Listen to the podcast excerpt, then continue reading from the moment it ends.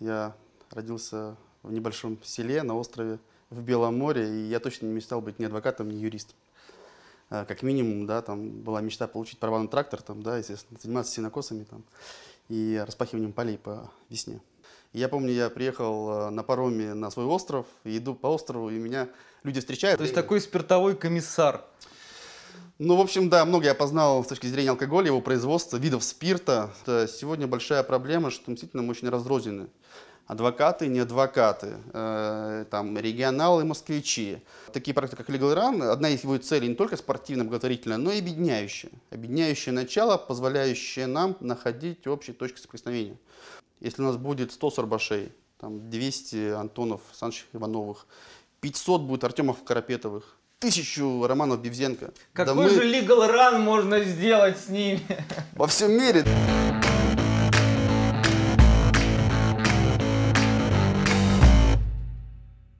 Карельский Андрей Васильевич, адвокат, управляющий партнер и основатель адвокатского бюро КИАП. В 1999 году с отличием окончил юридическое отделение Архангельского кооперативного колледжа, а в 2004 году юридический институт Северного федерального университета. С 2002 по 2003 год проходил стажировку в University of Lapland. Рекомендован ведущими международными рейтингами Chambers Europe, Chambers Global, Legal 500 и Best Lawyers.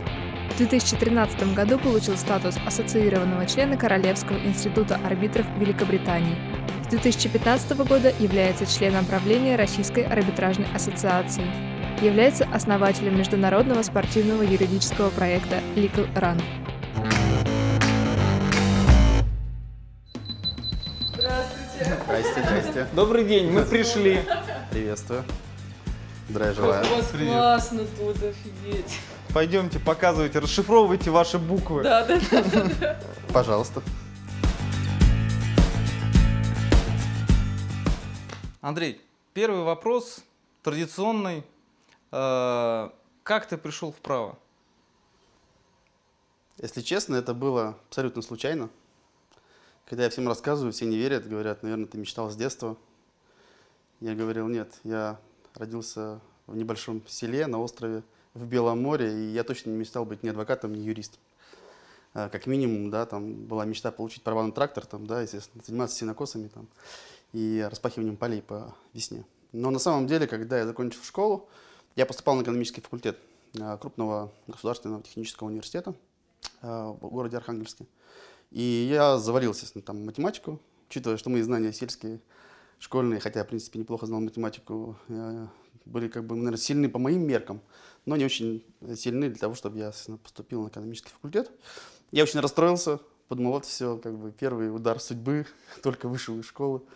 Вот, приехал в большой город и никак э, не смог поступить. Но тут же как получилась такая ситуация, что мне пригласили приехать в один из коммерческих колледжей кооперативных. Тогда это базовая была структура потреб кооперации, которая брала а, хороших, а, с хорошими дипломами юристов, в основном из сельской местности, и давала им хорошее образование, в основном экономическое тоже. Но когда я приехал э, в колледж, мне показали несколько специальностей, говорят, у вас хороший диплом, и вы можете выбирать любую специальность в нашем колледже. Вы подходите по всем параметрам. Я посмотрел, э, было выложено три основные, там дополнительные какие-то специализации.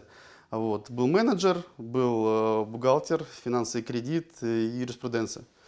Я так подумал, ну, как-то очень странно, бухгалтерия, экономист, у меня мама сама бухгалтер, Мгм.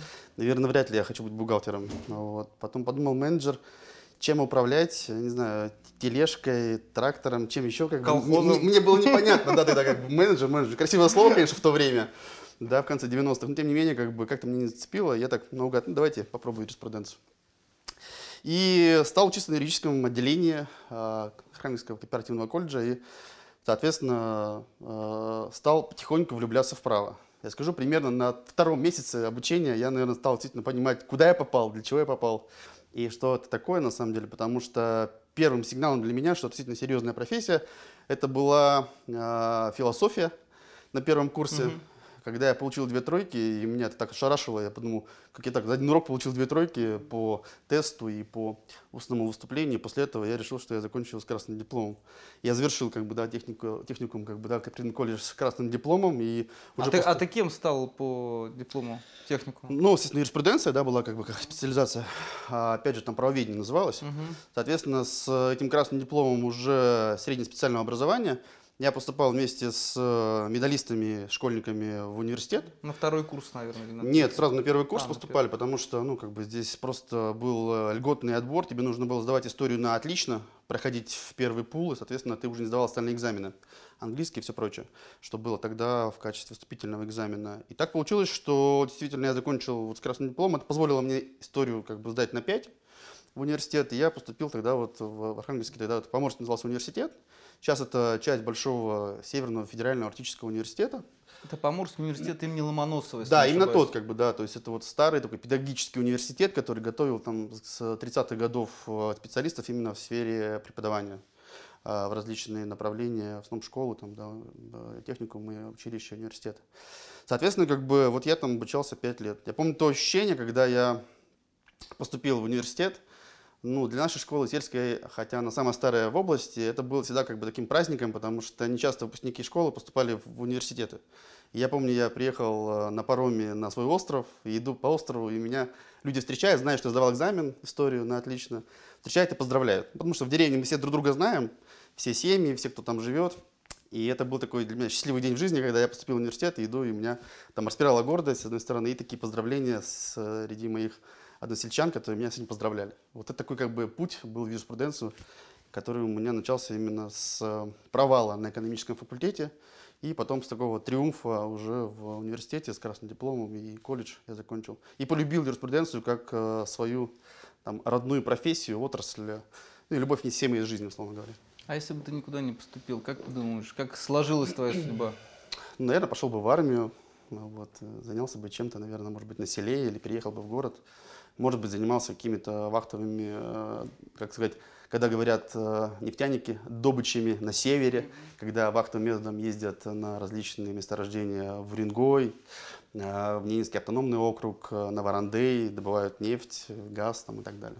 У меня просто многие мои одноклассники одногруппники работают в сфере нефти и газа как раз на севере вот в этой отрасли. Рыбаком бы стал.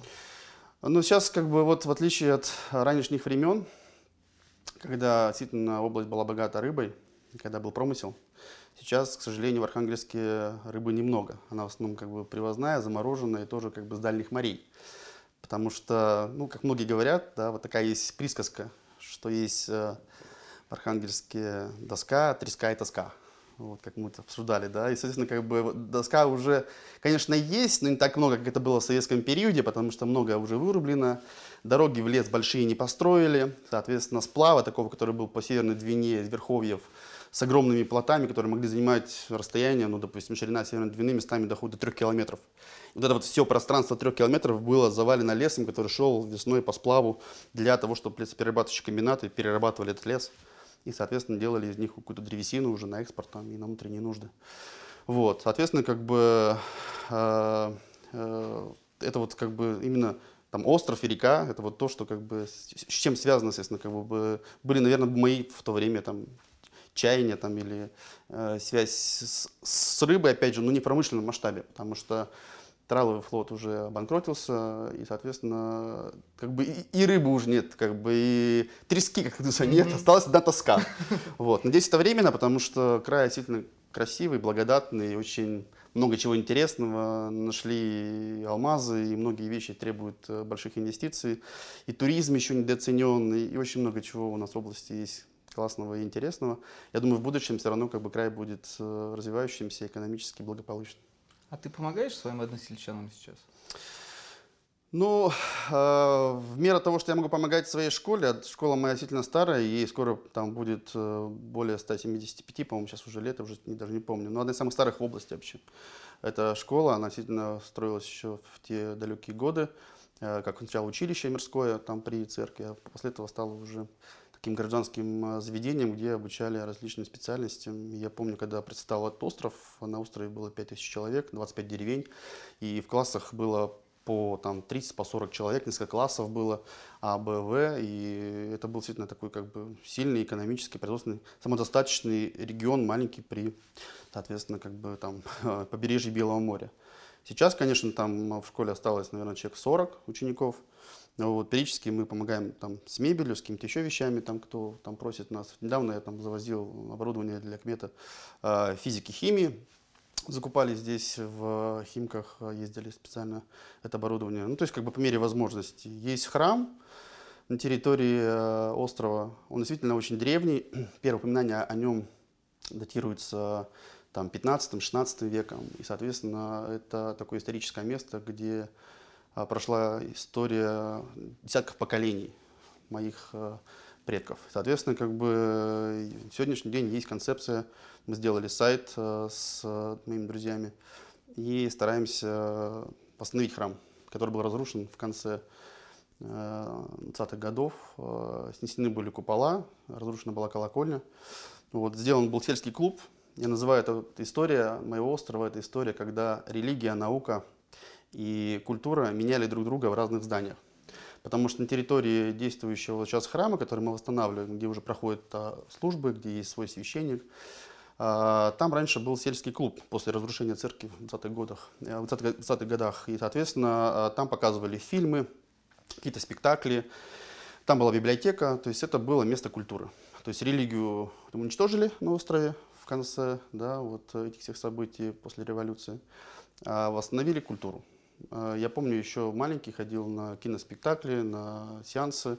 А, более того, как бы с 10 или 11 лет я начал быть диджеем на сельской дискотеке. Вот, и в этом вот храме на первом этаже проходила каждую субботу дискотека, и вот мы с другом были диджеями там. То есть, а вот. а когда ты был диджеем, ты какую музыку ставил? Ну, конечно, это советская попса такая вот постсоветская, там уже там 90-е ну, какая годы. Песня Я, руки вверх, там различные эти вот там, не знаю. Где же ты,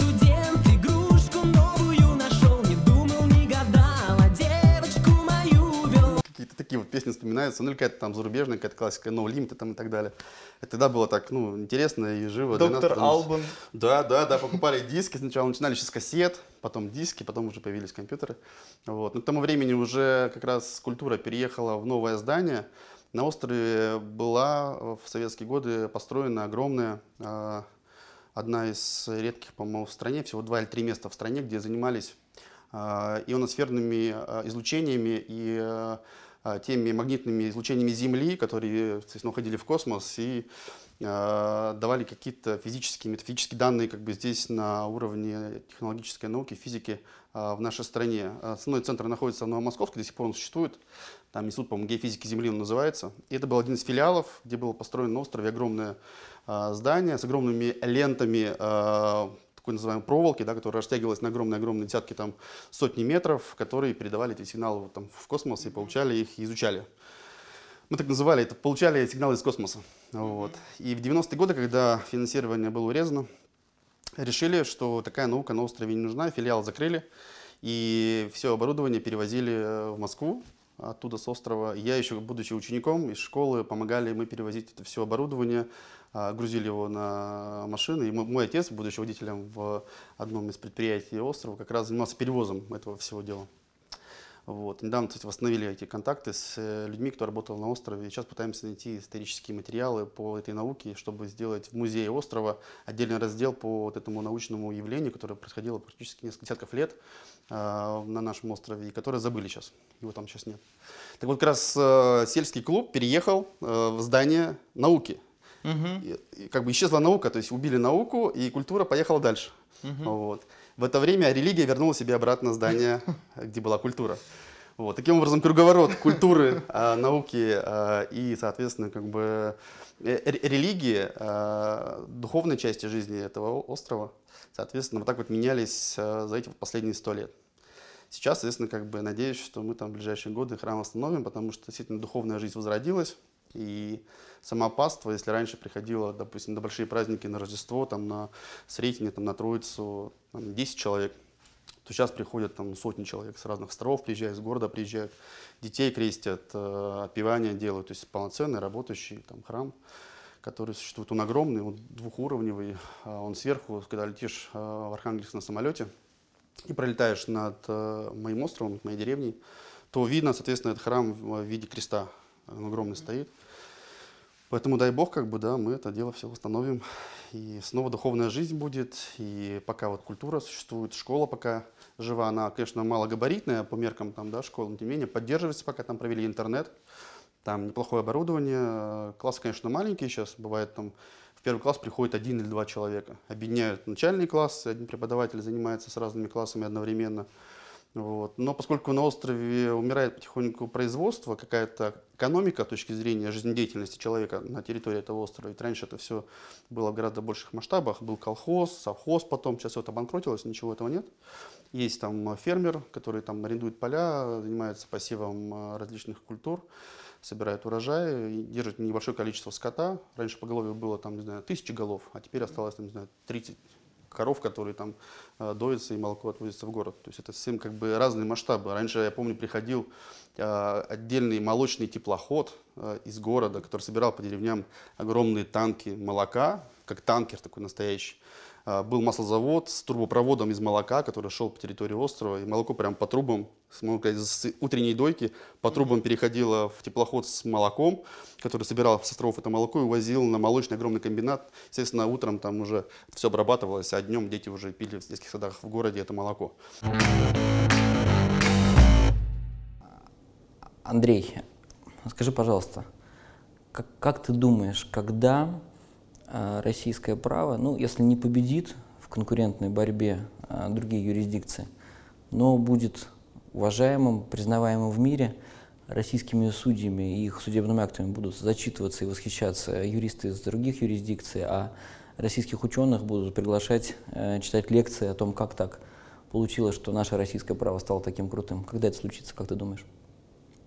Только тогда, когда мы получим абсолютно независимую, современную, цивилизованную судебную систему. Как некоторые говорят мои коллеги, дайте нам независимый профессиональный суд, и мы через 10 лет перевернем эту страну до неузнаваемости. Она будет абсолютно другая.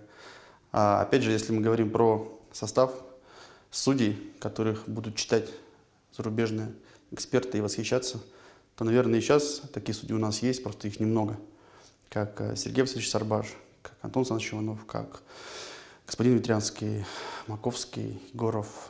Те люди, которые являются достоянием нашей страны с точки зрения права. Если в конце концов таких судей будет сотни или тысячи по всей стране, которые будут отправлять реальное правосудие и закладывать э, ведущие мировые тенденции, мировые тренды в праве, самые современные, понимание тех или иных правовых институтов в наш судебный акт, наверное, такие судебные акты будет приятно читать, приятно им будет гордиться и восхищаться. Именно тогда, мне кажется, наше право будет популярно не только в России, но и как минимум в странах СНГ, Восточной Европы, а может быть и в других странах мира, когда наши судебные акты будут не то что эталоном, но, по крайней мере, а, профессиональным документом, профессиональным а, творческим а, изданием, которое можно как книжку читать и восхищаться. Э, После окончания университета фактически у тебя был путь или остаться в Архангельске, либо же уехать в какой-то большой город. Или вернуться на остров. Вот что ты выбрал? А, наверное, судьба сделала выбор немножко за меня, потому что на втором курсе я уехал на полгода на стажировку в Финский университет. А у нас тогда Поморский университет имел дружественные отношения с университетом of Lapland. Это финский университет в Ровaniemi. Большой, естественно, там научный центр. Когда у нас э, происходил обмен студентами по программе Erasmus, Exchange Students, когда несколько студентов из университета ездили на полгода на стажировку. Я одел галстук, это расмусовский галстук, Да. совершенно случайно, не специально. Я не знал вот этого факта. Да, вот, естественно, как бы я проучился там полгода, это было действительно такое одно из самых, наверное, счастливых э, да, в жизни моментов, когда ты был абсолютно свободен, ты уже был без родителей. Ты был без какого-то прессинга со стороны как бы, там, преподавательского состава моего университета.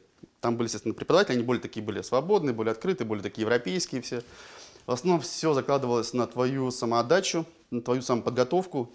И я помню, естественно, я вставал по утрам, открытый, счастливый свободный, ехал в университет, 5 километров на велике э, из кампуса, где я жил, э, в общежитии. Э, Занимался, проводил там все время, с друзьями встречался, ходил на дискотеки, смотрели фильмы, гоняли в супермаркеты, в общем, занимались спортом. И полгода было такой супер крутой жизни. До сих пор мы поддерживаем отношения с нашими однокурсниками того периода времени. Ездим в гости, собираемся периодически в Европе, в разных городах, когда бывают какие-то события. То есть я до сих пор вспоминаю это так с любовью, этот университет. И когда я вернулся, я пошел стажироваться в одну из э, довольно крупных юридических фирм Архангельска тогда, по тому времени, где работало человек 10 юристов, адвокаты были. Хороший большой офис с высоким этажом, так ви- видно было так немножко полгорода примерно и всего этого дела. Естественно, как бы за полгода я там так завоевал авторитет э, руководства.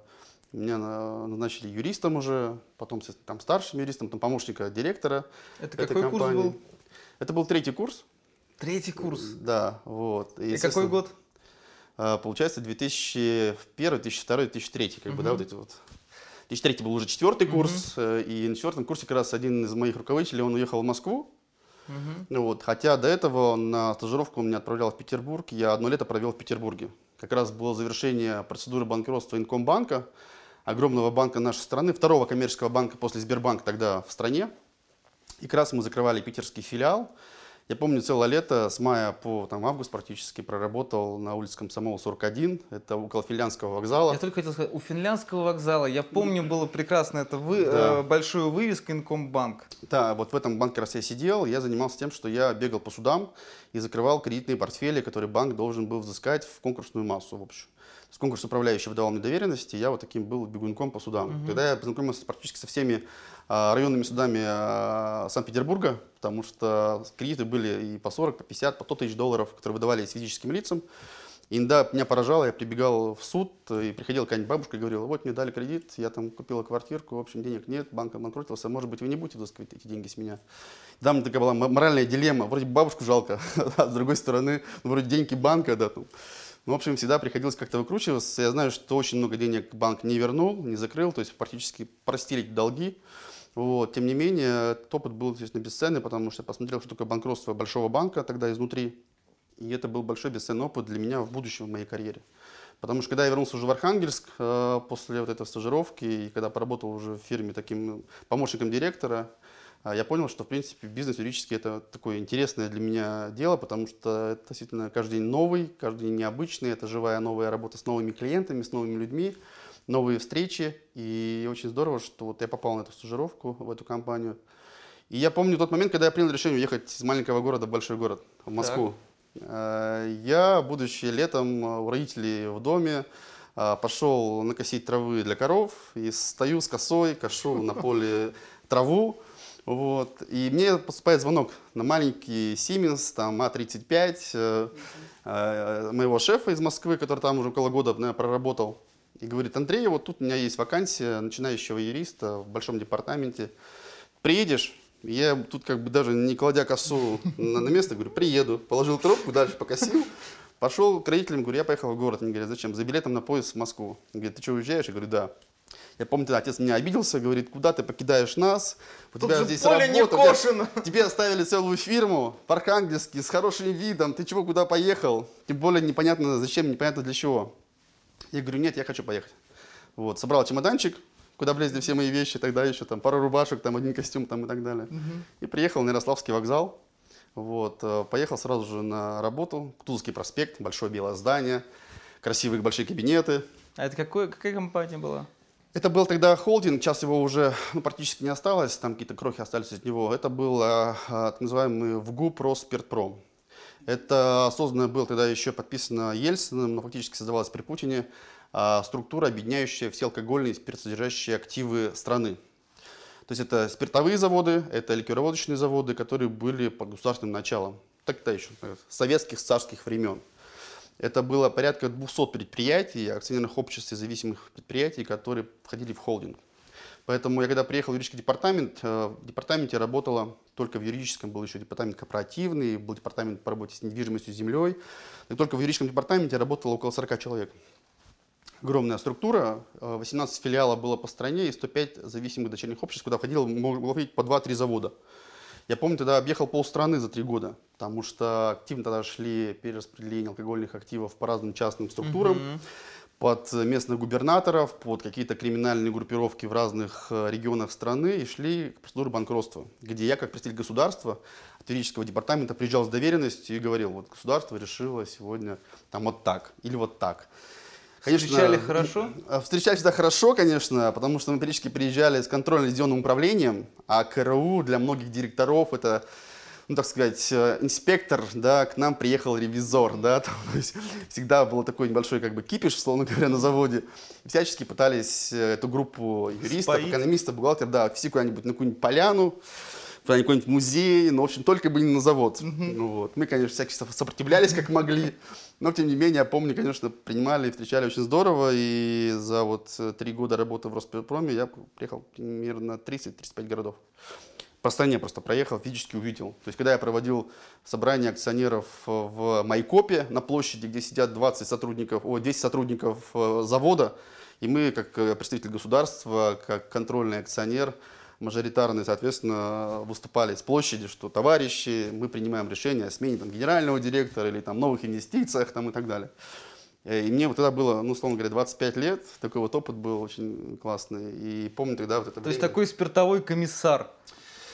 Ну, в общем, да, много я познал с точки зрения алкоголя, его производства, видов спирта. Вы знаете, что есть э, разные виды спирта. Вот, допустим, самый э, как бы плохой спирт, э, технический спирт, он делается, как правило, из неорганической какой-то химии или из неорганики. Ну, или технической органики. Это в основном, допустим, там какие-то хвойные породы или лиственные породы деревьев, из которых делают технический спирт для технических нужд, там, для фармацевтики, для, э, не знаю, парфюмерии. А есть спирты уже этиловые, питьевые. Они отличаются как бы, ну, другим качеством совсем и другого технологического состава производства. Так вот, есть э, спирт высшей очистки. Несмотря на его название, это самый плохой спирт для питья, потому что в основном его используют для наливок и настоек, а, для того, чтобы э, наливка и настойка с его ягодами, травами отбивала вкус э, вот этого спирта, он очень сильно пахнет.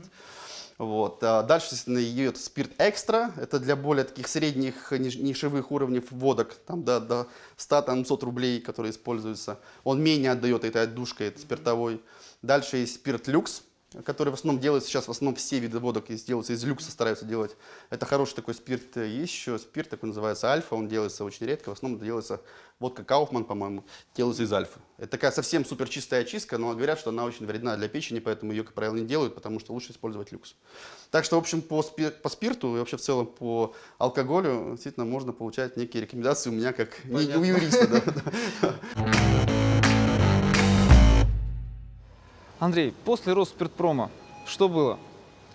Ростелеком действительно была меня значимая компания, потому что было становление меня как профессионального юриста, который попробовал очень много, и банкротство, и суды, и корпоративку, и даже антитраст. И действительно тогда, когда я уходил из Роспрепрома, многие мои начальники, коллеги, и друзья говорили, ты какой-то странный парень, у тебя сейчас позиция хорошая, ты начальник управления, зам директора департамента, в подчинении почти 30 человек, э, несколько отделов. У тебя вся страна заводов, путешествия, поездки, командировки, суды. Куда ты уходишь? А это уже принял для себя решение, что мне сложно работать в компании, которая фактически ликвидируется и умирает. То есть сама атмосфера внутри, она была поставлена не на развитие, на расширение рынков, на экспансию, а именно на то, чтобы раздать все активы в частные руки. Соответственно, компания потихоньку ликвидировалась, банкротились предприятия. И это такая была довольно депрессивная для меня атмосфера с точки зрения а, там, юриста, который хотел бы себя видеть все-таки не в похоронных услугах, все-таки больше на уровне там, рождения и свадьбы, да, в качестве, там, если сравнивать со священником, допустим, да, то есть мне не хочется отпевать компанию, мне хочется ну, как бы их крестить. И я пошел в частный консалтинг, я получил предложение от компании Vegaslex с обычным старшим юристом, а, когда, соответственно, я занимал позицию начальника управления большой государственной корпорации, что было для многих стран с точки зрения карьерной лестницы. Странно было бы уходить с позиции довольно высокой на такую довольно среднюю позицию в российскую юридическую фирму. Тем не менее, я этот выбор сделал, нисколько не пожалел, потому что за пять лет работы в Vegas Lex удалось построить свою практику арбитражную, удалось э, создать э, интересную команду, поучаствовать в интересных проектах, получить феноменальный опыт э, моторики работы консалтинга. И это было очень важно, очень ценно. Я до сих пор благодарен моим партнерам и коллегам Vegas Lex за ту поддержку и за ту работу, которую мы делали вместе. А кто был твоим учителем в Вегас Лексе? Ну, принимали меня коллеги Александра Васихнова, Анна Худанова, это руководители департамента в то время Vegas Lex, практик. А потом, естественно, как бы основные навыки работы давал уже Александр Ситников, Альберт Игонян. То есть это такие супер предприниматели, супер юристы с точки зрения бизнеса юридического, российского, рулфов. Да? То есть они крупный рулф с крупными предприятиями с точки зрения клиентской базы, с крупными проектами, с офисами в разных регионах. Это хороший опыт, очень большой, и мне действительно очень много дали в жизни. Ну, почему все-таки ты ушел из Vegas Lex? Ну, ну, причины, причины разные, как бы я уходил спонтанно, эмоционально, я человек вообще эмоциональный. И, конечно, наверное, бы в каких-то обстоятельствах других, может быть, я не ушел бы, просто немножко бы остыл и, соответственно, дальше бы работал бы в качестве э, руководителя направления в компании. Но нереализованные партнерские амбиции, желание стать партнером и не получение дол- должности по там, тем параметрам, которые ко мне предъявлялись как будущему партнеру, наверное, заставили меня принять решение, ну, если меня хотят видеть партнером в этой фирме, я, естественно, готов идти дальше, создавать свою. Естественно, два моих м, партнера, Илья Ищук и Константин Астафьев, меня поддержали в этом, мы создали компанию А с вы, нуля. а вы вместе работали в Vegas Lex? Да, то есть как бы Илья и Костя, естественно, это были коллеги в моей команде. Илья потом, естественно, перед нашим уходом уже был в качестве самостоятельного подразделения в сфере энергетики и антитраста. Занимался проектами не литигационными в большей степени, а такими уже отраслевыми. Тем не менее, мы ушли все вместе, естественно, и фактически с нуля начали создавать юридический бизнес свой. Это какой был год? 2010, то есть в марте месяце мы ушли, э, в течение месяца мы фактически жили на колесах, не было ни офиса, не было ни клиентской базы, не было ничего, кроме нескольких там сотен тысяч рублей, которые мы потратили на первый какой-то ремонт, когда арендовали офис. И, естественно, как бы в этом плане мы такие абсолютные дилетанты были в этом направлении, абсолютные джентльмены удачи. Потому что все могло закончиться очень печально. Деньги могли кончиться даже не начавшись, а работа проектно могла не пойти, и, соответственно, мы бы просто остались у обочины юридического консалтинга. Слава богу, все пошло, стали появляться новые клиенты, новые проекты, и это позволило подняться с колен, условно говоря, начинать работать как нормальная юридическая фирма, набирать персонал, и за три года, конечно, мы так серьезно выросли с точки зрения а, троих а, специалистов, которые пришли, объединенные общей целью, до, наверное, там 30 человек, которые были уже у нас в команде за три года. А, Мы были феноменально очень рады тому событию, что на третий год нас включили в шорт-лист Chambers. А, Фактически из Рулфов мы были, наверное, в шестерке, получается, вместе с ИПАМом, вместе с Пепеляевым, с Горбутом тогда еще, да, там с Vegas Lex, с нашим предыдущим работодателем, с нашей альма-матер юридического консалтинга. И это было очень для нас престижно. Я помню, такая была феерия, поездка в Лондон на огромную церемонию, 27 стран Европы, и ты находишься на экране в качестве одной из лучших фирм своей страны через три года после начала э, деятельности этой фирмы на рынке. Это было для нас просто как чудо. Но оно случилось и повторилось через два года. Мы попали снова в шорт-лист. В 2015 году уже из Рулфов было всего э, три фирмы. Да, естественно, как бы в этом году уже объединились Рулф и Илфы в одну номинацию в России. Уже нет национальной юридической фирмы лучшей и международной. Сейчас единый лист. И попасть, конечно, с каждым годом все сложнее и сложнее. Потому что ИЛФы, конечно, доминируют по крупным проектам в России. Конечно, многие западные рейтинговые агентства все-таки дают приоритет иностранным юридическим фирмам на национальных рынках, в том числе и в России. И вот эта вот э, ярмарка тщеславия различных рейтингов и номинаций, она, конечно, работает в пользу ИЛФов на сегодняшний день. Но ситуация меняется, и за последние годы мы видим рост доли российского юридического консалтинга с каждым годом все выше и выше и выше. Я думаю, что мы, по крайней мере, ну если не в паритете, то где-то уже близко к, тому, что рынок по- поделен примерно пополам. Может быть, в будущем, э, учитывая импортозамещение и некую пока там, да, вот э, элементы э, закрытия границ и неких рынков капитала для иностранного бизнеса, возможно, эта доля увеличится в пользу руфов еще выше. Это, конечно, не хорошо, не плохо, это реальность, но, к сожалению, наверное, это так. Мы все-таки хотим открытой кооперации, открытой конкуренции и не хотим никаких не искусственных, как бы не, не натуральных ограничений. Мы хотим, чтобы любые ограничения они были органичными. Если мы говорим про конкуренцию, то мы, как юридический национальный консалтинг, должны выигрывать в честной борьбе, без помощи государства, без протекции, без элементов э, закрытия доступа к чему-либо. Мы очень здорово набрались опыта за последние 25 лет иностранных юридических фирм, которые открывали офисы в начале 90-х в нашей стране. Рынки были открыты. И сегодня э, крупные иностранные игроки э, имеют довольно приличные большие офисы в Москве и других городах крупных России. Действительно, э, занимают очень приличные доли рынка в своих сегментах. То есть ты э, противник запрета доступа к российскому рынку иностранным компаниям? Я против запретов, я за возможности. То есть мне хочется, чтобы конкуренция была органическая. То есть мне не хочется, чтобы это было искусственно из пальца высосанная какая-то барьерная тема, которая мало того, что может влиять на качество юридической работы, и могут даже наши клиенты пострадать, потому что иногда бывает в русских юридических фирмах просто нет таких специалистов, которые делают те или иные вещи в иностранных юридических фирмах. Может быть, мы еще просто не научились, и еще рано, условно говоря, искусственно как-то ограничивать конкуренцию. Мы бы а сами вот могли бы- представь, прости, что перебиваю, представь, что ты клиент, да? А, и вот за что бы ты выбрал Ильф, чего нет вообще в российских компаниях? Вот почему бы ты пошел именно в Ильф? В каком случае? Очень часто клиенты делают только это ради бренда и ради, условно говоря, вывески, которая этот бренд э, олицетворяет. Потому что часто бывали проекты, когда мы делали их э, без участия иностранных юридических фирм, но клиент говорил, вы классно все сделали, содержание, но нам нужен логотип, чтобы, допустим, какие-нибудь рейтинговые агентства по нашей сделке дали такой же рейтинг, как, допустим, рейтинг банка. И мы предварительно обсуждали с несколькими там а, инфами возможность сделать ко-бренда на, допустим, Legal Opinion, для того, чтобы рейтинг это принял. И, э, соответственно, как бы вот э, клиент выбирал юридическую фирму за бренд. Второе, за экспертизу, за ее глубину, за то, чего, может быть, мы еще не делали. Ну, допустим, какие-то вещи э, в 2000-х годах, там, в 90-х, допустим, элементарные банковские какие-то сделки и секьюризации, которые раньше делали только иностранные юридические фирмы, это стоило миллион долларов за одну сделку. Теперь делают крупные российские юридические фирмы там пачками, да, и это стоит, допустим, там 100 тысяч долларов. То есть рынок упал, условно говоря, в цене в 10 раз. Потому что русские компании научились делать продукт, который конкурентно на рынке уже в цене имеет значение. Клиент выбирает в том числе и по цене. Если э, нет разницы, чем платить больше. Поэтому тут как бы всегда клиент должен иметь право выбора. Я против того, чтобы за кого-то э, стали думать какие-то наши регуляторы. Которые сказали, вы знаете, вот этой компании нужно именно русскую фирму, а этой вот иностранную. Давайте все-таки дадим приоритет выбора клиенту, доверителю. Он сам должен решить. Если у него есть деньги, он готов платить больше за бренд, за какую-то более глубокую экспертизу, за более устойчивые бизнес-процессы, за историю этой фирмы. Но пускай он платит.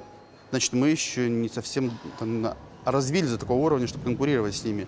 Но если мы можем конкурировать по цене и по качеству, клиент выбирает нас, то почему нет? Это открытый рынок. У нас нет ограничений день, нет монополий. Рынок очень сегментирован, очень такой там, по одному, по два, по три процента у лидеров рынка. Поэтому говорить о каких-то ограничительных монопольных каких-то вещах со стороны илфов очень преждевременно и очень рано, мне кажется. И может быть даже рано вообще в целом обсуждать. Потому что, может быть, этого не надо делать. Это все-таки рыночная экономика и консалтинг – это часть рыночной экономики. Зачем искусственно вводить какие-то барьеры? В ответ, э, там, не знаю, на санкции, в ответ на, с их стороны на импортозамещение, то есть по принципу на зло там, бабушки отморожу уши, зачем? Это просто неконструктивно. Пару вопросов, коротко отвечайте нам, прям первое, что придет в голову. Минск или Киев? И Минск, и Киев. Ага. Михаил Ломоносов или Антон Иванов? Ну, земляк, конечно. Михаил Ломоносов. Хорошо. Виски или водка? Разбавляющий такой вопрос между Ломоносовым Это в зависимости от компании. Иногда бывает очень хорошо виски, а иногда, если водочка хорошо. Хорошая закуска, хорошая компания. Ага, хорошо. Сходить на рыбалку на Унской губе или выступить в Сиднее на форуме IBA? Ой, сначала, наверное, на рыбалку, а потом на форум можно слетать. Хороший, кстати, ответ. Александр Лукашенко или Петр Порошенко? Ой, интересные ребята оба. Не знаю, мне кажется, ни тот, ни другой.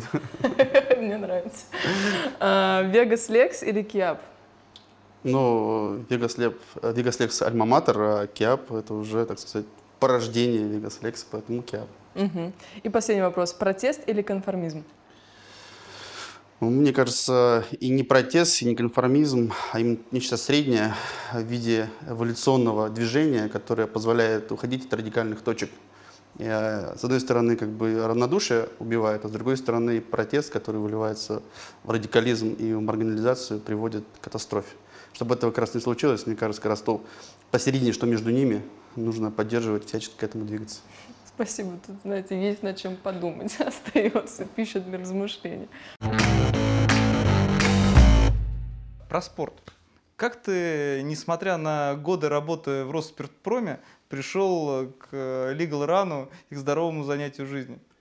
Ну, э, Legal Run это уже был, э, можно сказать, после Роспирпрома э, лет через 6-7. На это да. мы еще поговорим об этом. Да, вот этот этап был. А Legal Run, действительно, идея такая спонтанная возникла. Потом, как оказалось, через несколько лет, когда мы нашли наших коллег в Брюсселе, что мы не одиноки в этом мире с такой идеей, когда юристы бегают за благотворительность, за такие здоровые, интересные идеи и цели. А мы решили праздновать праздник адвокатуры таким образом, не просто бытовым выездом на природу, на яхту, на гольф э, или на- в хороший ресторан, а отметить его с умом. Я открыл Яндекс и стал смотреть праздники конца мая, начала июня. Естественно, я нашел, как бы, что 31 мая это наш праздник, да, традиционный, который мы празднуем, как я. как День адвокат. адвокатуры. Да, День адвокатуры. А, второй праздник, который нашел в этот же день, это Всемирный день отказа от курения, no табака, во всем мире празднуется как а спортивный праздник, который позволяет людям быть более здоровыми. И третий день, это 1 июня уже, как некое следствие этих двух праздников, День защиты детей. И Я решил объединить и предложить моим коллегам, давайте проведем забег юридический. А, Все зажглись, это было как раз после вторых майских праздников, после 9 мая. Это какой год был? 2014 а, я сказал, давайте сделаем. Ну, идея всем понравилась, сделали сайт буквально за два дня, А, сделали в Фейсбуке страничку, разослали, и, и к нам пришло в первый раз э, человек 300. А, з- На забеге самом было, наверное, кто пробежал физически, человек 250. Но это вот первые юристы, которые пришли нас поддержать. Мы созвонились с администрациями парков, нам отказали практически везде, кроме а, Сад Эрмитаж нам говорит, в нашем подчинении находится Новодевичьи пруды, парк, и мы вам можем дать пробежаться. Мы приехали, мы обалдели, действительно красивый парк, Новодевичий пруд, все красиво, уточки ходят, там плавают уточки. Вот, и провели первый забег. И таким образом вот были заложены первые основы этого проекта. А потом пошло по городам, потому что все, как бы, кто участвовал в первый год, дали свои положительные впечатления, что нужно продолжать, не нужно останавливаться. И я стал включать свои какие-то знакомые связи, друзей по всей стране, звонить в разные города, писать в социальные сети друзьям, в мессенджеры. Интересно, интересно, готов помочь, уже есть опыт. И таким образом, вот с каждым годом мы все больше, больше, больше, больше прирастаем. В этом году вот уже там городов, которые проводили мероприятия, как полноценные большие забеги, было 14, а вообще, где были флешмобы, там порядка 50 городов уже пробежалось по, по миру. Следующем году к нам присоединяется, скорее всего, Омск, возможно, Красноярск, Калининград. Э, Ребята в Сочи говорят, что им вообще дают Олимпийский парк в следующем году для проведения Legal Run. Поэтому мы в этом плане как бы не останавливаемся и продолжаем вот это движение спортивное юристов э, во всей стране. Ну и как бы в мире в этом году мы преодолели, э, так сказать, европейскую, британскую русофобию по отношению к Legal Run. И в этом году действительно большая команда была в Лондоне, в гайд-парке. Человек 75 пришло на мероприятие, хотя до этого приходило 20-30. В этом году много, и в основном уже приходили экспаты, в основном приходили партнеры британских юридических фирм. Это нас радует, что проект начинает набирать уже такой международный масштаб и не вызывает отторжения, условно говоря, по каким-то политическим или политическим причинам. Ну, ведь это ты фактически мотор всего этого дела. Ну, может быть, как бы я искра, а мотор, как бы, это уже двигатели, цилиндры, и, соответственно, как бы это люди, мои единомышленники, партнеры, клиенты, сотрудники, семья, это те, кто мне помогают. Поэтому я могу зажечь, но если нет хорошего топлива, если плохой двигатель, эта искра потухнет и не будет давать никакого позитивного движения дальше. Поэтому я зажег и продолжаю пытаться как бы эту искру постоянно давать, да, там. Но наша команда, она действительно большая уже, она множится по городам, и сегодня действительно я вам скажу, что в этих всех городах, где проходит Legal Run, мы большая, однодружная, единая команда, у нас общий чат, где мы все обсуждаем, как можно улучшить, как нужно сделать еще лучше в том или ином городе. Это такое комьюнити наше, которое в том числе перерастает на другие какие-то проекты, не обязательно спортивные, благотворительные, а на какие-то важные общеюридические наши проекты, потому что мы все часть российского юридического сообщества, и хочется, чтобы идеи не только вот, э, которые никого не разделяют, как спорт и благотворительность, а какие-то важные для развития рынка, в том числе с помощью этого проекта двигались дальше и развивались. Помогали нам находить общий язык. Потому что сегодня большая проблема, что действительно мы очень разрознены. Адвокаты, не адвокаты, э, там регионалы, москвичи. Там э, очень много противоречий внутри регионов даже, когда есть какие-то группы промышленные, работающие юристы на одну группу, воюют с другой группой, руку друг другу не подают в суде и так далее. То есть очень много негатива, которое блокирует развитие самого рынка юридических услуг и самого юридического бизнеса в России. И э, вот такие проекты, как Legal Run, одна из его целей не только спортивная, благотворительная, но и объединяющая. Объединяющее начало, позволяющее нам находить общие точки соприкосновения. Попытаться понять друг друга и найти общий баланс интересов. На созидание, не на разрушение. Потому что деньги, проекты, это все уходящее, ничего не останется после нас. Останется какая-то история, какой-то добрый след, который мы оставим общий для всех. И у нас рынок один. Мы все находимся у одного большого колодца с чистой водой или с грязной. Если мы постоянно будем ходить по утрам, вместо того, чтобы попить, э, а просто опорожниться, то этот колодец будет просто с грязной водой. У кого-то выбора просто не будет, он должен будет эту воду употреблять. И мы все находимся в одной этой лодке на сегодняшний день. И этот колодец, чем быстрее мы его очистим, чем мы быстрее, естественно, сможем все э, там, напиваться чистой, благородной водой, э, для того, чтобы всем развиваться и расти, тем лучше будет наш рынок, тем будет сильнее, тем он сможет э, лучше защищать свои корпоративные интересы не только внутри страны, а, панируя, допустим, бизнесу или каким-то политикам, а в том числе за пределами, в структурах IBA, в структурах какого-то юридического мирового сообщества в целом, и в Британии, и в Европе, и в США. Потому что голоса русских юристов, голоса юристов из России э, пока не слышно, он очень маленький. Единицы наших э, экспертов, действительно уважаемые во всем мире – это в основном как бы люди науки, люди те, которые действительно созидают и создают действительно огромные интересные вещи, которые в масштабе всего мира даже интересны, не только на уровне там, России.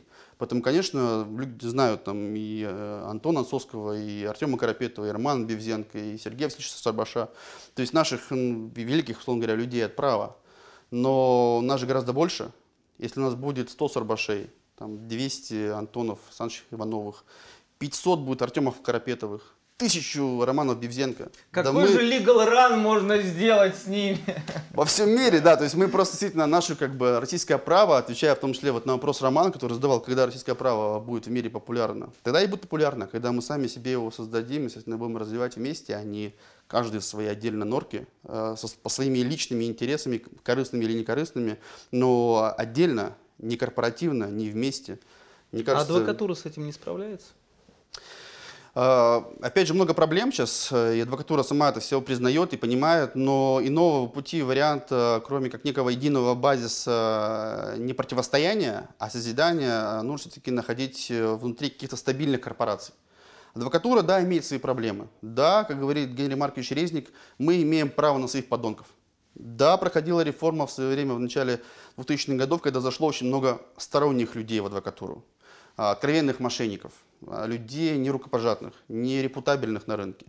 Но адвокатура от них постоянно очищается. Да, бывают как бы какие-то скандалы, да, бывают какие-то неприятные истории. Постоянно мы слышим, видим в СМИ и в прессе.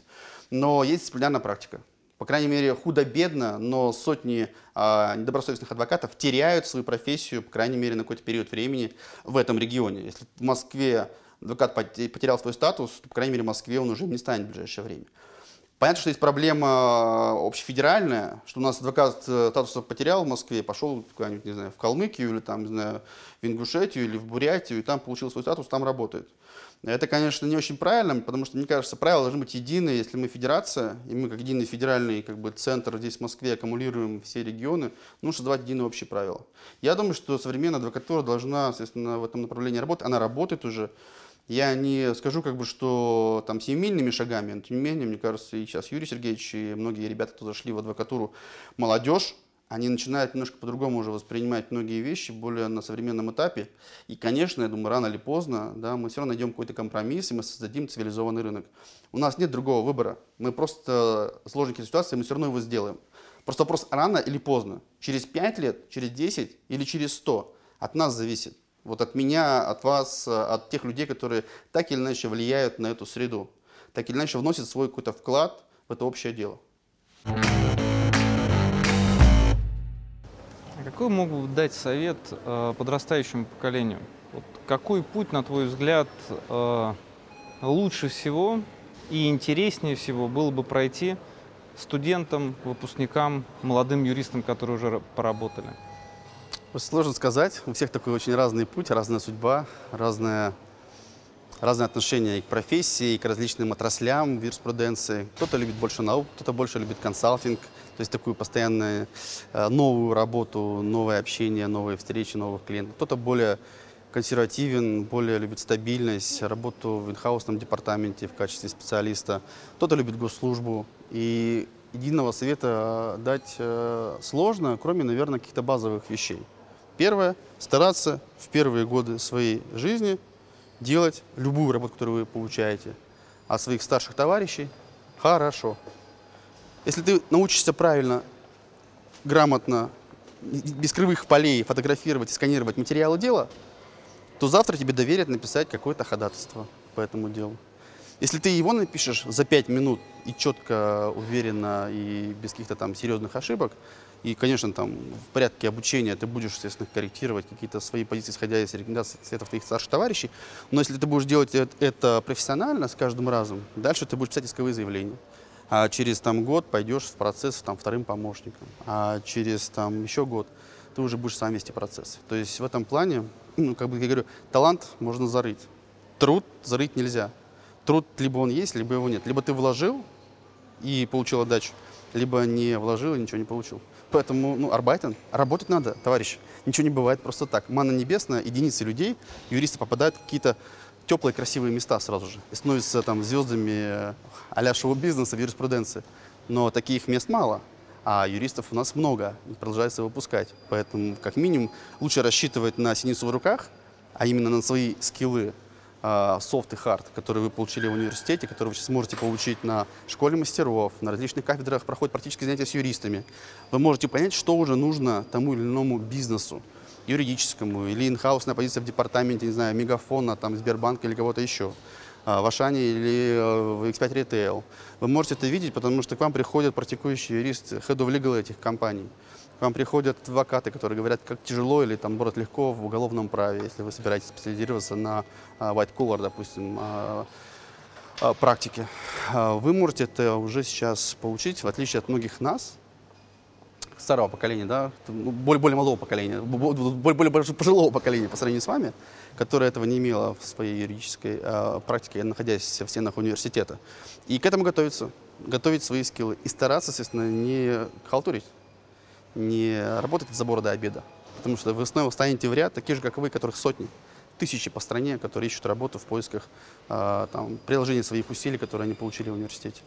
Но вам же нужно быть лучшими, ну, нужно, чтобы вас замечали, чтобы вас влюблялись профессионально. Ваши старшие товарищи, партнеры, менеджеры проектов, э, адвокаты, инхаусные руководители в департаментах. Ну, для этого нужно себя проявлять, не просто талантом. Э, Хорошо говоришь, хорошо выглядишь, хороший костюм. А работа, да, Значит, будем работа. работать. А ты никогда не хотел политикой заняться? Ну, я еще очень молод. Политика – дело грязное. А, Продать себя, э, свою репутацию можно очень просто за ковришки. Мне кажется, я пока полезен здесь, на той позиции, которую я занимаю сейчас в своей компании и в нашем юридическом сообществе. И я надеюсь пока еще поработать здесь, а дальше уже там, как Бог скажет, как решит. Естественно, как будут позволять мне обстоятельства семейные, профессиональные, мои личностные. Если я буду чувствовать потребность и необходимость в этом, наверное, я смогу в этом направлении двинуться. Если я чувствую, буду, буду чувствовать, что я буду там слаб, или буду одним из статистов, или тех людей, которые просто пародизируют на этой политике, то я не готов в этой политике работать в таком режиме. Мне нужна открытая политика, мне нужна честная конкуренция, мне нужна система, которая будет работать и сдерживать тех, э, кто начинает узурпировать какие-то вещи внутри политики, которые начинают, соответственно, создавать ненормальные, неестественные э, механизмы регулирования внутри политических процессов. Мне хочется работающей конституции, мне хочется стабильной правовой системы, мне хочется законы, которые обсуждаются годами, а не принимаются за два дня.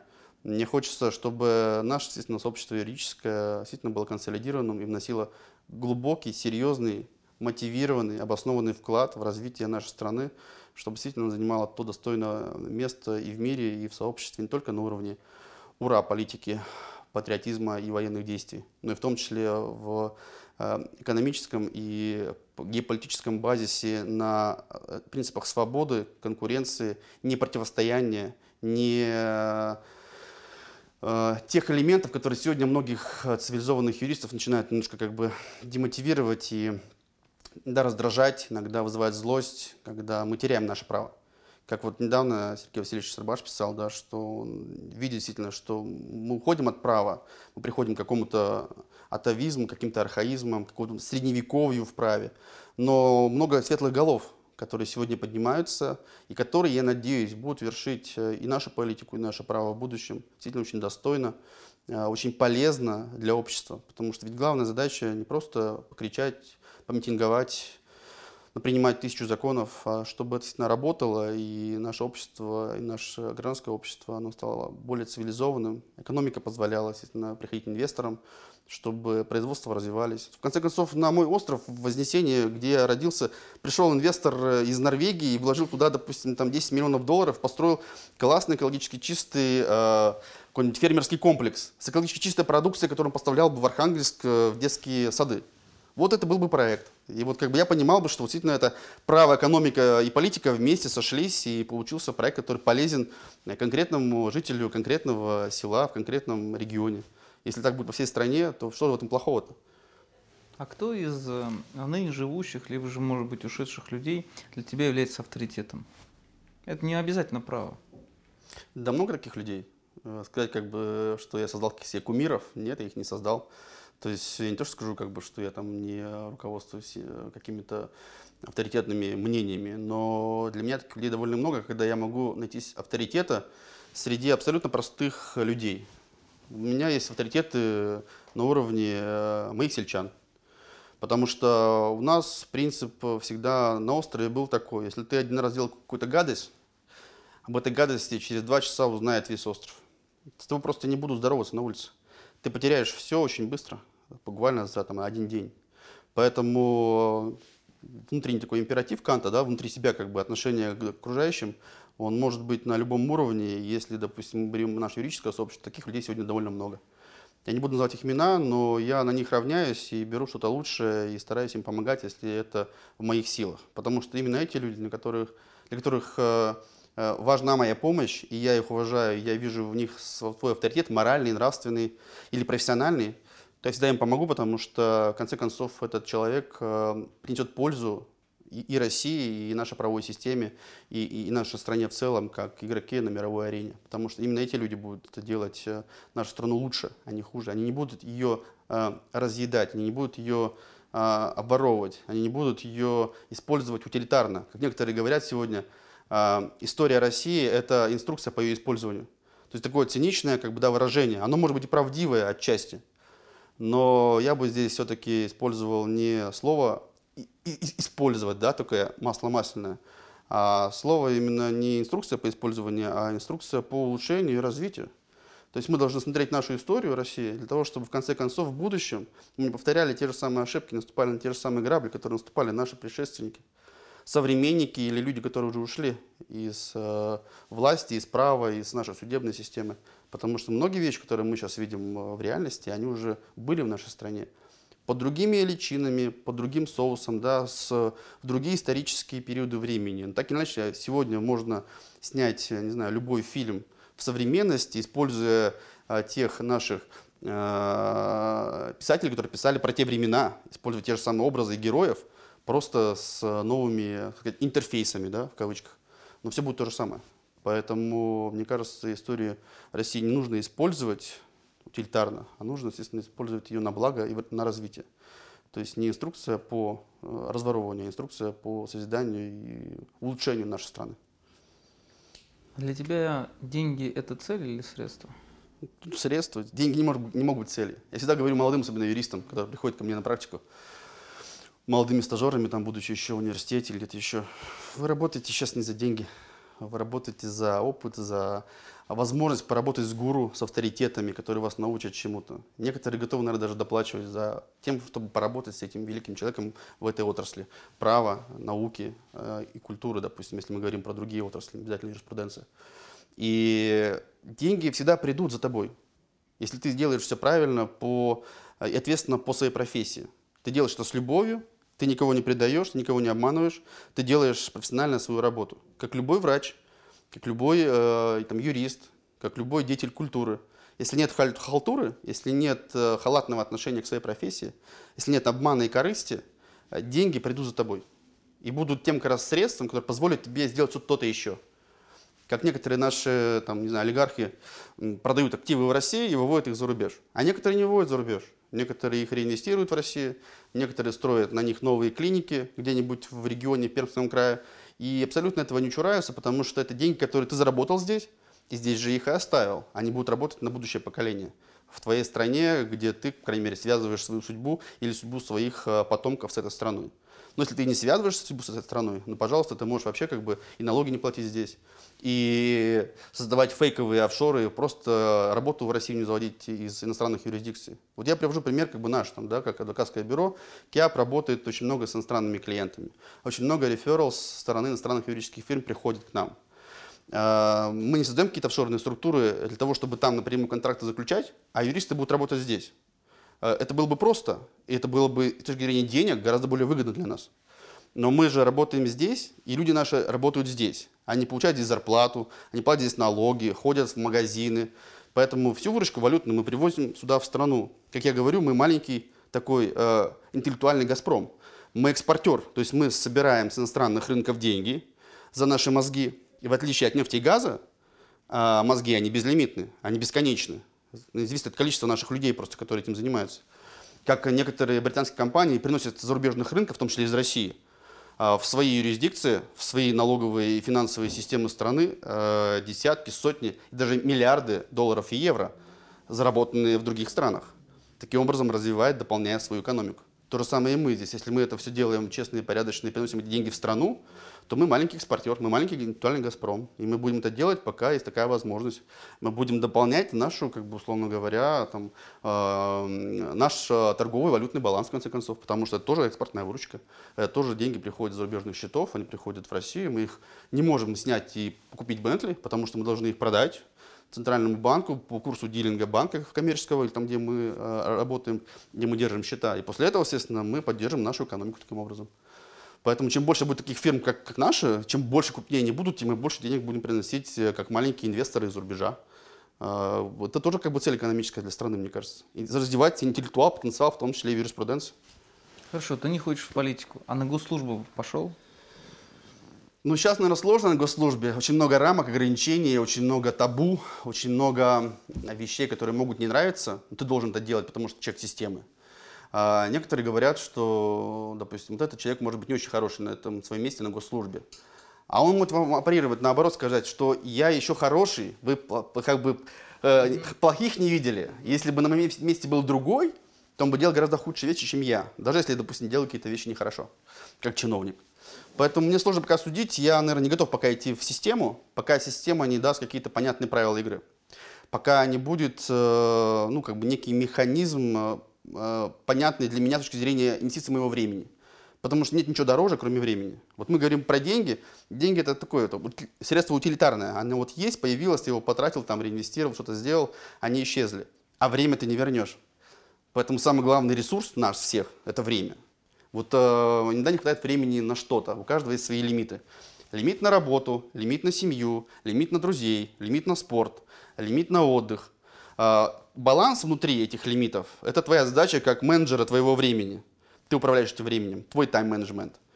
Но если один из этих лимитов начинает э, забирать на себя какую-то большую долю, то начинают страдать другие э, лимиты. Семья там, или работа, или друзья. И это такое большое, как мне кажется, искусство управлять своим временем. Э, будь возможность э, покупать время, как я говорил ранее в ра- разных интервью, я бы покупал это время, потому что это ценный ресурс. Лишний час как бы ты можешь потратить на что-то полезное для себя, для друзей, для семьи. И это очень, мне кажется, важно понимать, как э, время тратится. Очень часто бывает такие делают демотиваторы или наоборот мотиваторы. Э, Твое время нарисовано в виде кружочков, э, допустим, 90 лет, да, вот там, ну, допустим, жизнь человека, хорошая длинная жизнь, там, ну, может быть, 100 лет сейчас будет уже скоро. А, И нарисованы кружочки белые, там, да, и вот красный кружочек – это твоя жизнь текущая в этом, э, так сказать, э, элементе цепочки этих кружков. И таким образом, как бы ты видишь, как быстро кружки исчезают, и ты уже обратно их не вернешь, обратно к первоисточнику. Поэтому чем эффективнее мы тратим время, тем лучше. Поэтому я просто вижу, сколько времени тратится в песок, особенно на госслужбе, в госкомпаниях, когда э, мы перекатываем бочку из одного угла в другой, при этом ничего нового не происходит, не созидается. Люди сидят на бюджетных деньгах, Деньги э, тратятся даже не на создание чего-либо, а просто э, впустую. Сегодня убрали плитку, завтра положили плитку. Сегодня положили асфальт, завтра положили снова плитку. Убрали плитку, положили снова асфальт. И таким образом э, ничего нового на этом месте не появилось. Та же самая дорога.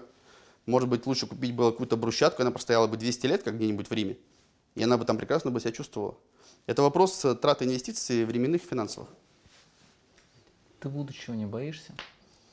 Да нет, мне кажется, каждый день наше будущее.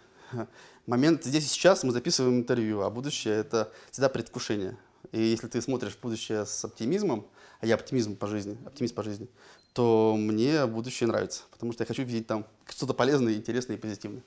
Вот сейчас все говорят про legal tech, про новые изменения. Не боишься, что это затронет твой бизнес и удастся реализовывать меньше проектов, чем сейчас? Э, Новый legal tech, новые тенденции, связанные с блокчейном, с автоматизацией права, конечно, все здорово и красиво, но мое ощущение, пока это слишком тема переоценена. А, Я думаю, что блокчейн-пена, она примерно там в течение там, двух-трех лет немножко сойдет, и останется как бы то важное, то есть мы отделим э, зерна от плевел и увидим, э, в чем действительно рациональное зерно. Сегодня, наверное, как бы использовать какие-то вещи, связанные с блокчейном, дороговато или, может быть, не очень эффективно. А завтра, если это будет бюджетно и удобно, почему нет? Поэтому любая компания, по крайней мере, активная и развивающаяся на своем рынке, так сказать, предиктивно видит некие э, будущие последствия тех или иных действий либо регулятора, либо технологий, э, должна на это смотреть со стороны, по крайней мере, может даже инвестировать. Мы, конечно, не крупная корпорация, которая позволит себе инвестировать миллион долларов в искусственный интеллект в сфере э, права. Но смотреть на лидеров и понимать, как работают, начинать эти процессы, это очень важно. Мы тоже на это смотрим. Что-то мы начинаем использовать, но может быть совсем по чуть-чуть. Но пока все-таки мы больше консерваторы, и мы не готовы полностью перекладывать наш бизнес на полную автоматизацию. В том плане, что всегда как бы полупроводник как минимум должен работать. Полностью автоматизированный процесс, он может тебя просто исключить, как звено, которое становится не нужно. Мы пока не видим таких технологий, такого качества технологических а, разработок, которые позволили полностью это исключить. Мы смотрим на классные фирмы, которые этим занимаются. Simployer, а, мы видим Accent Partners в Украине, куча компаний в, за рубежом, там Axiom Law и прочие, Rocket Lawyers, которые используют самые современные методики с точки зрения автоматизации права и возможности автоматизировать какие-то процессы, использовать технологические платформы новые, в том числе блокчейн. Но пока это все единицы небольшие, действительно рынка. Но он растет, да, и мы на это смотрим. И в конце концов, почему нет, может быть, мы будем использовать такие же вещи, просто уже более отработанные, более профессионально себя зарекомендованные э, для нашей работы. Все равно мы никогда не исключим фактор э, человека, потому что человек не хочет работать с роботом. Робот с роботом, возможно, работать захотят. А человек с роботом всегда все-таки хочет видеть в оппоненте э, как бы человека. Человек вообще ищет человека всегда в этом мире. Да? Мы так запрограммированы, что мы хотим живого общения. Когда вам отвечает смс и робот, когда вам в почту начинает спамить робот, вы раздражаетесь, вам это не нравится. И вряд ли искусственный интеллект полностью поглотит там, ближайшие, по крайней мере, десятилетия там, да, человеческий разум и э, живость общения. Хорошие стихи есть у Пастернака по поводу того, что э, оставаться живым всегда. Да, вот такое у него хорошее стихотворение называется э, «Некрасиво быть известным». Да, вот у него такое стихотворение, где вот как рассказывается, что в конце концов нужно оставаться живым человеком. И вот эта вот живость общения, действительно, мне кажется, залог долгой жизни профессиональной. Потому что ты живой человек, с тобой интересно, ты глубоко понимаешь специфику своей деятельности, будь ты врачом, хирургом, там, не знаю, юристом или инженером. Если ты не профессионал, а хороший человек, с тобой хороший человек может хорошо пообщаться, но не профессионально сделать дело какое-то. Но если ты еще и профессионал, и хороший человек с тобой, и можно, условно говоря, и водки выпить э, за хорошей компанией, там, да, и э, сделку совершить, допустим, на сотни миллионов долларов, потому что ты супер профи в этом направлении. Поэтому я из-за хороших людей, из-за профессионалов юриспруденции. Да. Экскурсию хотим. Ну, тут вход, начало. Так, отлично. Буквы, которые сначала были совсем неподходящими для этого пространства, а потом как-то вписались, и мы их оставили. Мы их делали для корпоратива, а потом показалось, что, в принципе, не в офисе пишется, мы их оставили. Они теперь украшают входную группу. Да, кстати говоря, тут наша книжечка есть, Russian Business Law. А то. Все, всем демонстрирую. А то, How да. to speak э, law in Russian. О, in English. Да-да-да. Пойдемте дальше. А, Тут э, такой визуальный образ нашей брошюры, она необычная, она сделана в виде листовок, потому что практики открываются, и если приходят, доходят, и мы просто меняем а, внутреннее наполнение. И здесь как бы для... Кто хочет с клиентов, может забрать какую-то часть с собой по ходу Понятно. из переговорок. Из одной переговорки, Класс. из другой переговорки. То есть здесь нарисованы такие вот дерущиеся мужчины а, такого боксерского вида. На самом деле ничего страшного здесь не происходит, никогда никаких мордобоев не было. А, обычный диалог на разные темы и проекты. Так, а вот там у вас какие-то очень э, интересные буквы. Мне даже страшно э, туда заходить. Как всегда говорят, что мы не сеем, не пашем, мы не завод по производству алюминия, но тем не менее наши горячие головы – это наш горячий цех. То есть там Понятно. рождается горячая вода, вот люди выходят, люди заходят, ой, ты проходи, да. Вот. Соответственно, работают э, юристы, бэк-офис. Круто. Самое главное, да. даже страшно заходить. Ну, да, можно обжечь. Да, так я поэтому вот так вот э, открою, оттуда облако пара и закрываем. Да. Тут э, вот кабинет психологической разгрузки. М, то есть это, наверное, игровая комната какая-то, нет? Ну, это кабинет управляющего партнера. То есть это твой кабинет как раз. Тут мы периодически играем, да, то в разные игры психологические. Люди приходят, э, как это, знаете, помните у Гарри Поттера, э, когда Дамблдор всегда говорил, это мой мозгослив такой, вот он подходил, там и мысли свои сливал, такой бочонок, да, там, который стоял. Вот, ну, тоже как бы люди приходят, сливают какие-то свои там негативные мысли, я так там их воспринимаю, там, открываю окно, там, выбрасываю, там, или наоборот, там, как-то с ними работаю, ну, в общем, помогаю людям быть более спокойными. Отлично. счастливыми. Э, Доктор мозгоправ, я понял. А, Мозгоклюй, да. Это что такое? Это кофр от гольфа. А, то есть это гольф, это не рюкзак какой-то. А, нет, это для клюшек, для оборудования. Тут даже есть сертификат. Он, правда, просрочен как раз вот City Golf на октябре. А, тренировочный клуб, когда на улице снег и поля завалены снегом в России, а профессионалы там тренируются. И вот а, самое удивительное, что мне подарили это вот несколько лет назад. Я так и не выбрался толком на гольф, но в этом году мы вот недавно сделали корпоратив как раз в гольф-клубе а, в, с- в этом сити-гольфе и потренировались на тренажерах этой игре. Мне очень понравилось, и я вот как бы на самом деле так немножко мечтаю в душе, что будет больше времени, чтобы этим делом заняться более активно. Андрей. Донцов же играет в гольф. Много играют ребят наших вот э, юристов, профессионалов. э, Вячеслав Леонтьев, адвокат, играет. э, Кирилл Бельский, адвокат, играет тоже в гольф. И, там, не знаю, Карен Гигалян. Ну, то есть мои друзья, кого я знаю довольно давно, которые увлекаются гольфом довольно профессионально. Появились поля, есть э, Сколково, есть э, Завидово, есть э, клуб на Мосфильмовской, ну, в общем, Нахабино. То есть есть где играть, крайней мере, с весны по осень. Понятно, хорошо, с гольфом разобрались. Что это? Это елка твоя, я помню, ты в Фейсбуке выставлял. Да, такая фотографию. вешалка памяти, ностальгии. Это а, а, такая а, память э, времени, потраченному на конференции. Ага. Причем такая позитивная, потому что есть конференции, конечно, скучные, но основные конференции, конечно, где я был, они в основном веселые, активные. Поэтому, когда я могу полистать, где я был за последние там, лет 10, э, мне всегда приятно вспомнить какие-то события, где я участвовал и где форум меня как бы сильно зацепил. Я вот А вот са- самое запоминающееся событие какое-то можешь вот здесь достать? А, не знаю, тут много бейджи. Минск Лигал, э, наше там детище с Вот это, Александром наверное, Степановским, да? начинали мы несколько лет назад как объединяющий форум для а, российских и украинских юристов на базе а, белорусского юридического сообщества. А, форумы IB, безусловно, годовые, которые всегда запоминаются феноменальными какими-то событиями для меня, потому что всегда выезжаем в большие города, в разные страны мира, Вашингтон, Бостон, э, Вена. А Вот в этом году будет э, мероприятие в Сиднее. Анна Грищенкова поедет от нас выступать э, на своей сессии по litigation.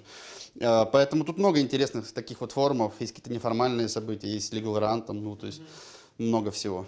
То есть круто. А, Это что? Это электронный телескоп. Э, Мне его тоже подарили на день рождения. Мой хороший друг. Большой коробке. Я сначала удивился, достал. Э, Тут есть электронное специальное оборудование для подсоединения к ноутбуку, чтобы в звездном небе можно было не просто в глазок посмотреть, но и на экране навести специальные программы есть для поиска Марса, Венеры и более далеких звезд. Слушаешь шумы из космоса. Слушай, космос. Да, это такая. Слушай, круто. Хорошо. Идем дальше. А, это вот э, твоя книжная полка, и тут стоят какие-то эти. тут все завалено, да. Да. Э, Ужас какой. Да. Молоток ди- директора, начальника, Понятно. управляющего партнера, да. Слушай, а это ваша старая табличка, да? Да, мы, когда создавали компанию, мы сделали ее по названиям наших фамилий, отцов-основателей. Сейчас, естественно, как бы это КИАП, и не всегда он уже связывается с нашими фамилиями. Такой сокращенный бренд, как пуля, должен быстро вылетать и доходчиво быть понятным, особенно нашим иностранным клиентам, которые никогда не могут правильно выговорить наши фамилии. Курельский. А, Они говорят так, э, Курельский, э, Айсхук, э, Астафьев и так далее. То есть это выглядит довольно смешно. Кстати, когда нас номинировали на шорт-лист лучшей юридической фирмы по версии Chambers Rewards for Excellent, в 2003 году мы первый раз заметили, что когда нас произносили на большой сцене на экране как шорт-лист по России, вместе с Ипамом, с Вегасом, с Пепеляевым и так далее, а, мы, конечно, увидели, как наша фамилия произносится неправильно. И мы тогда подумали, что, наверное, правильнее будет как-то сделать более сокращенное название. Понятно. А все вот из э, именных партнеров остались в компании? Все в строю работают. И более того, как бы сейчас уже, учитывая, что мы отходим от фамилий, появляются новые партнеры с каждым годом и уже как бы не привязываются к фамилиям, КИАП, Ну да. как некий нейтральный бренд. Скорее всего, в будущем мы сделаем, возможно, какую-то расшифровку, которая будет не пофамильная, а какая-то там Key Intelligence, там, что-нибудь еще такое. Отлично. А, Пойдем туда. Смотри, у тебя здесь много магнитиков, про них спрашивать не буду. Это Ну просто, да, это такая да, вещь традиционная вещь. Банальная, да. Вот. Мас- Маскируешь сейф, видимо, да, чтобы подумали, что холодильник. Да, А вот как это, раз для спиртного, да. вот эта шапка, которая стоит, э, ты, я так понимаю, в баню любишь ходить?